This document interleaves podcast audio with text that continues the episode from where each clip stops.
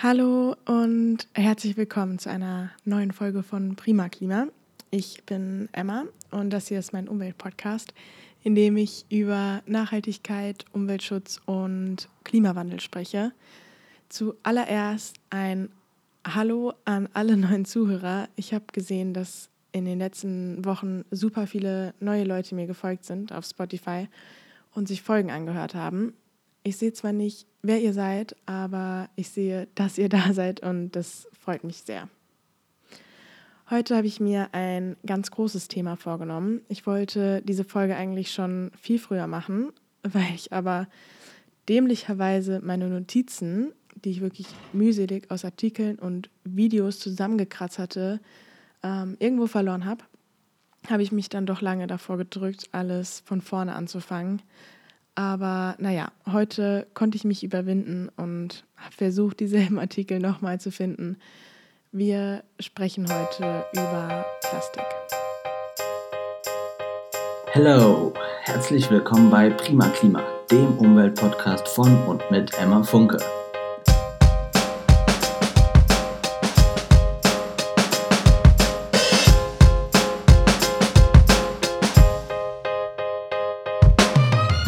Plastik ist ein Thema, bei dem ich aus Bequemlichkeit oft nach dem Motto handle, aus den Augen, aus dem Sinn. Ich finde es super schwierig beim Einkaufen darauf zu achten.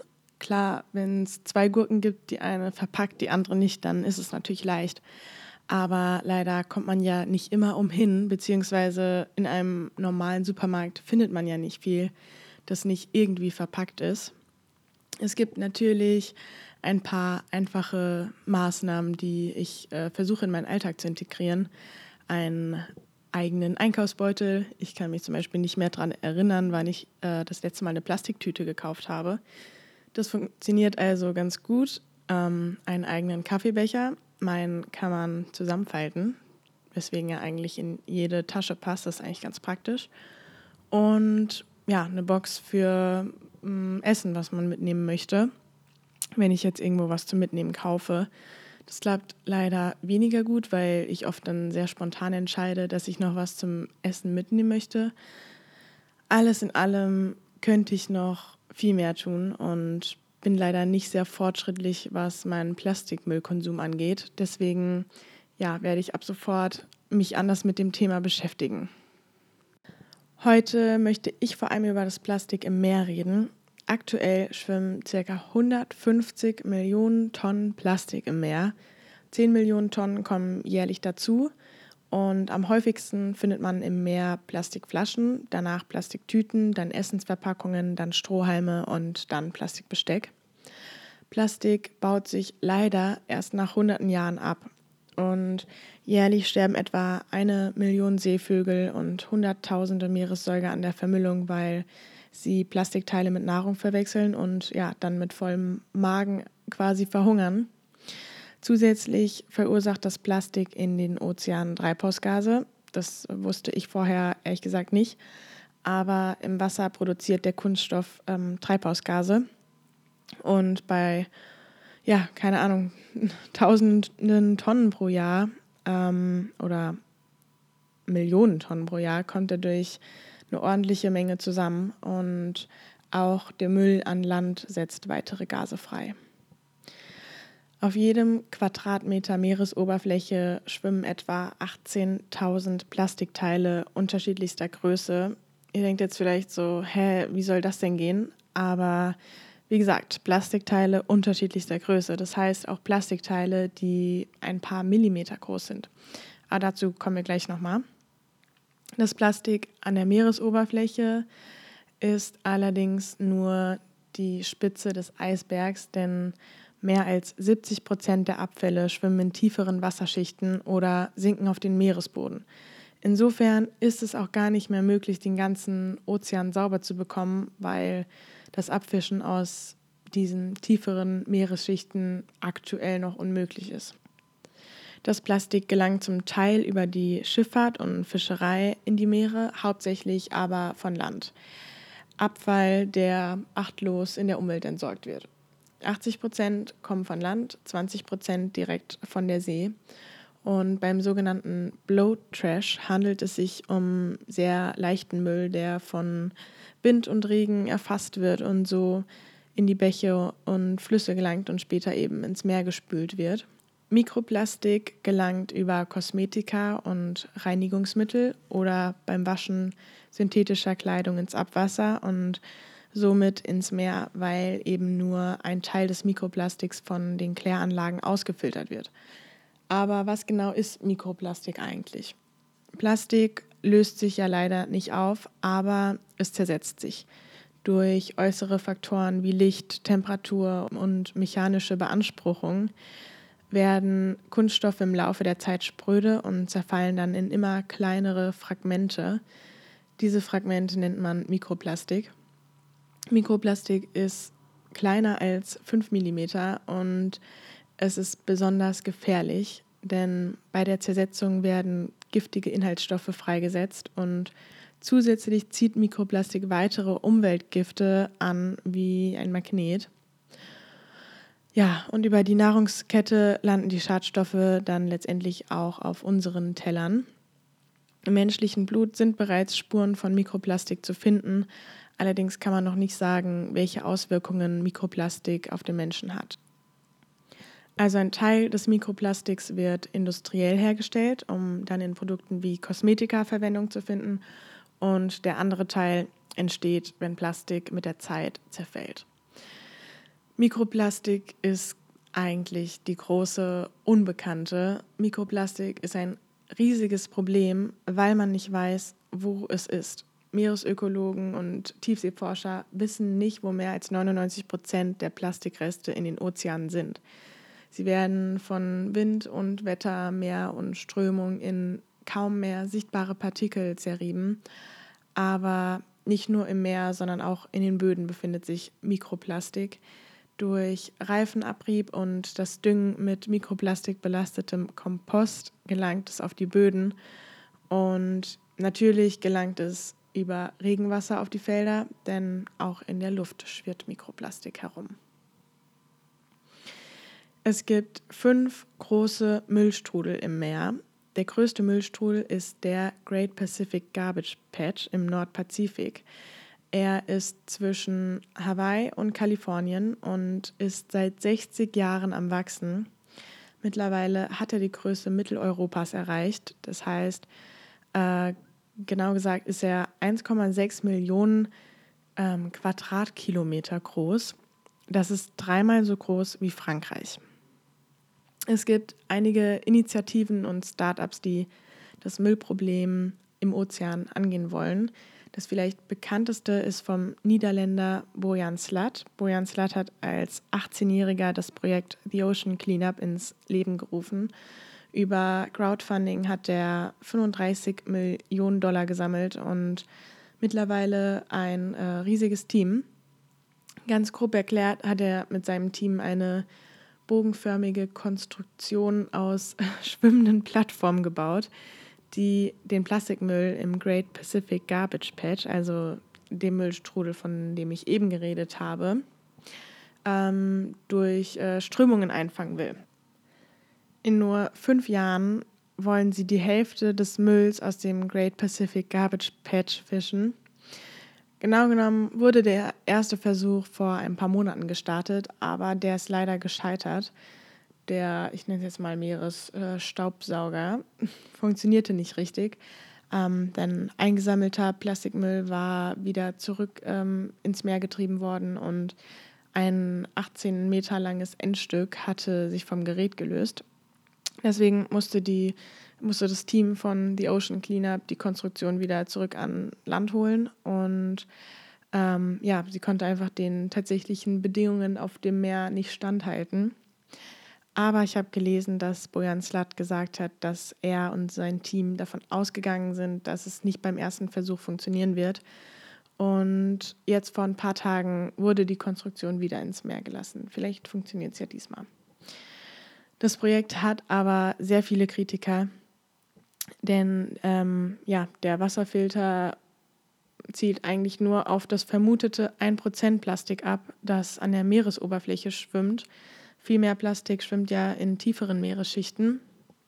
Bojan Slat sagt hingegen, dass er mit äh, The Ocean Cleaner äh, Teil der Lösung sein möchte. Und ja, ich denke, es ist der erste große Schritt in die richtige Richtung. Ein weiteres Projekt wurde von der NABU ins Leben gerufen. Es heißt äh, Fishing for Litter und ermöglicht Fischerbooten eine kostenlose Müllabgabe an Häfen. Denn Fischer finden viel Müll in ihren Netzen. Der Beifang besteht bis zu 30 Prozent aus Plastikmüll. Und weil sie normalerweise für die Müllabgabe bezahlen müssten, haben sie den Müll eben immer wieder zurück ins Meer geworfen. Ich ähm, hatte ja eben gesagt, dass vor allem Verpackungsmüll im Meer zu finden ist. Mittlerweile wird ja nicht nur Essen, sondern einfach alles irgendwie in Plastik verpackt. Und Deutschland ist seit Jahren trauriger Rekordhalter in der Produktion von Verpackungsabfällen. 2016 waren es 220 Kilogramm pro Kopf. Wow. Das äh, liegt daran, dass die Verpackungen immer kleiner werden, es mehr To-Go-Angebote gibt, Obst und Gemüse unnötig in Plastik eingepackt wird, es mehr Single-Haushalte gibt und einen hohen Verbrauch an Einwegtüten, Einwegbechern und Einwegplastikflaschen. Übrigens sind wir nur beim Bier sehr fortschrittlich, denn da greifen wir überwiegend zu umweltfreundlichen Mehrwegflaschen. Immerhin. Die Hauptverursacher von Plastik sind China, Indonesien, die Philippinen und Vietnam. Der Pro-Kopf-Verbrauch ist in Europa allerdings am größten. Er liegt in Westeuropa bei 136 Kilogramm pro Kopf ähm, pro Jahr, somit beim Dreifachen des weltweiten Durchschnitts. Zwei Drittel des Plastikverbrauchs in Europa entfällt auf nur fünf Länder. Deutschland an Nummer 1. Yippie. Dann Italien, Frankreich, Großbritannien und Spanien. Und speziell bei Obst und Gemüse möchte man ja am liebsten die Hände über dem Kopf zusammenschlagen, wenn man sieht, wie unnötig die in Plastik eingepackt sind. Man fragt sich, warum. Ähm, allgemein wird Obst und Gemüse in Plastik eingepackt, um es länger haltbar zu machen. Es hilft gegen Lebensmittelverschwendung.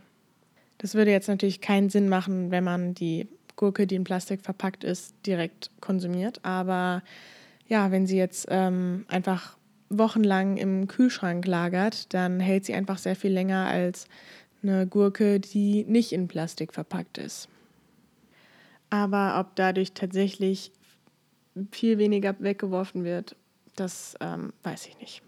Plastik und andere Ressourcen müssten einfach teurer sein, damit es sich lohnt, Produkte langlebiger zu machen und Verpackungen zu meiden. Und auf besonders umweltschädliche Wegwerfartikel wie Plastiktüten und Plastikflaschen und Coffee-to-go-Becher sollte eine Abgabe von mindestens 20 Cent eingeführt werden, sagt die Deutsche Umwelthilfe. Sehr viel von unserem Müll wird exportiert. Malaysia zum Beispiel nimmt sehr viel Müll auf. Im letzten Jahr hat Malaysia 686.000 Tonnen Plastikmüll importiert, 100.000 davon aus Deutschland. Der Müll sollte dort eigentlich recycelt werden, aber es wird sich nicht an die Recycling-Richtlinien gehalten, weil das Land nicht weiß, wohin mit dem Müll. Vorher ging der Müll nach China. China allerdings hat die Importe für unsortiertes Plastik verboten. Deswegen hat sich ja, der Export nach Malaysia verschoben. Der Müll ist allerdings so stark verschmutzt und unsortiert, dass die einfachste Lösung vor Ort ist, ihn zu verbrennen. Aber was passiert eigentlich, wenn Müll verbrannt wird? Oder warum genau ist es so schlimm? Was weg ist, ist ja schließlich weg. Wenn ich an Plastik verbrennen denke, dann ähm, sehe ich immer diese eine Szene aus Toy Story 3 vor mir, wo die Spielzeuge in der äh, Müllverbrennungsanlage landen und wirklich ums Überleben kämpfen. Das ist so eine dramatische Szene. Ich, äh, ja, ich erinnere mich noch jetzt dran, dass ich wirklich ähm, total mitgefiebert habe und äh, es super schlimm fand. Ich fand den dritten Teil auch ziemlich brutal, ehrlich gesagt. Also da war ich äh, natürlich total erleichtert, dass die Spielzeuge aus Plastik es noch geschafft haben, dem Feuer zu entkommen. Aber ja, ich habe mich gefragt, wie ist das mit Plastik, das man nicht mehr haben möchte? Menschen, die an Orten leben, wo Plastik verbrannt wird, haben ähm, mit gesundheitlichen Problemen zu kämpfen und ja, leiden extrem drunter und müssen mit Atemmasken herumlaufen. Auf Utopia steht Folgendes über die Plastikverbrennung. Zitat, beim Verbrennen entstehen giftige Dämpfe. Nur ein Bruchteil des Plastikmülls wird in geeigneten Anlagen verbrannt, also bei ausreichend hohen Temperaturen und mit Filterung der Abgase. Auf offenen Mülldeponien, die vor sich hinkokeln, werden unter anderem das Klimagas Kohlendioxid freigesetzt, dazu Kohlenmonoxid. Ruß- und hochgiftige Substanzen wie Benzol, PAK, keine Ahnung, und PCDD, Dibenzofuran, auch bekannt als Dioxin. Selbst wenn man also die ebenfalls umweltschädigende Produktion von Kunststoff einmal außer Acht lässt, sorgt Plastikmüll spätestens bei der Entsorgung für Umweltgifte, die unserer Gesundheit schaden. Zitat Ende. Außerdem bleiben Rückstände zurück. Deswegen wäre ein Kreislaufsystem besser, weil der Rohstoff dann weg ist, wenn man ihn verbrennt. Die Basler Konvention, ein internationales Umweltabkommen, stellt Regelungen über den Handel mit Plastik auf und eine davon ist, dass äh, der Müll nicht die Gesundheit und Umwelt gefährden darf, was leider bei der Entsorgung in Malaysia nicht der Fall ist. Was müsste die Politik tun? Auf jeden Fall eine echte Kreislaufwirtschaft mit höchstmöglicher Recyclingquote schaffen, anstatt der linearen Wegwerfgesellschaft. Leider fühlt sich einfach niemand verantwortlich genug, denn jetzt bei dem Plastik im Meer, ähm, da ja, schwimmen die Plastikinseln in internationalen Gewässern und insofern ist kein Land ganz allein verantwortlich. Offiziell sind wir Deutschen Spitzenreiter im äh, Recyceln. Es wird super viel recycelt in Deutschland. Die Recyclingquote liegt bei 70 Prozent, aber leider ist das Ganze nur Augenwischerei, denn damit ist lediglich die Menge gemeint, die bei Recyclinganlagen oder Kompostieranlagen landet, nicht die tatsächlich recycelte Menge. Das liegt daran, dass äh, vieles nicht recycelbar ist und selbst recycelbare Dinge wie zum Beispiel ein Joghurtbecher, ähm, dass die selten wieder in den Ausgangszustand zurückfinden. Aus einem Joghurtbecher wird kein neuer Joghurtbecher, sondern vielleicht ein äh, Gartenkübel oder ein Kleidungsstück aus Vlies. Und es wird wenig recycelt, weil einfach sehr viel ähm, im Restmüll aussortiert wird. Egal ob Plastik, Papier, Essen. Der Restmüll wird aber nicht sortiert, sondern direkt verbrannt. Insofern wird leider wirklich wenig recycelt. Mehr als 55 Prozent des Abfalls wird energetisch wiederverwendet. Das heißt, er wird äh, verbrannt und die Energie, die beim Verbrennen entsteht, wird ähm, ja, wiederverwendet oder weiterverwendet. Ab 2030 sollen alle Verpackungen auf dem EU-Markt recycelbar sein und ab äh, 2021 soll es in der EU kein Einwegplastik mehr geben. Und um nochmal ganz kurz zurück zum äh, Recycling zu kommen. In Deutschland gibt es Recycling Codes. Das sind die kleinen Dreiecke auf Verpackungen mit den Nummern drauf. Die helfen äh, speziell Recyclinganlagen bei der Sortierung von Plastik. Und die ersten sieben Nummern beziehen sich auf Verpackungen. Die ersten drei davon kann man gut recyceln. Eins ist PET, also das Material, aus dem vor allem Pfandflaschen hergestellt sind.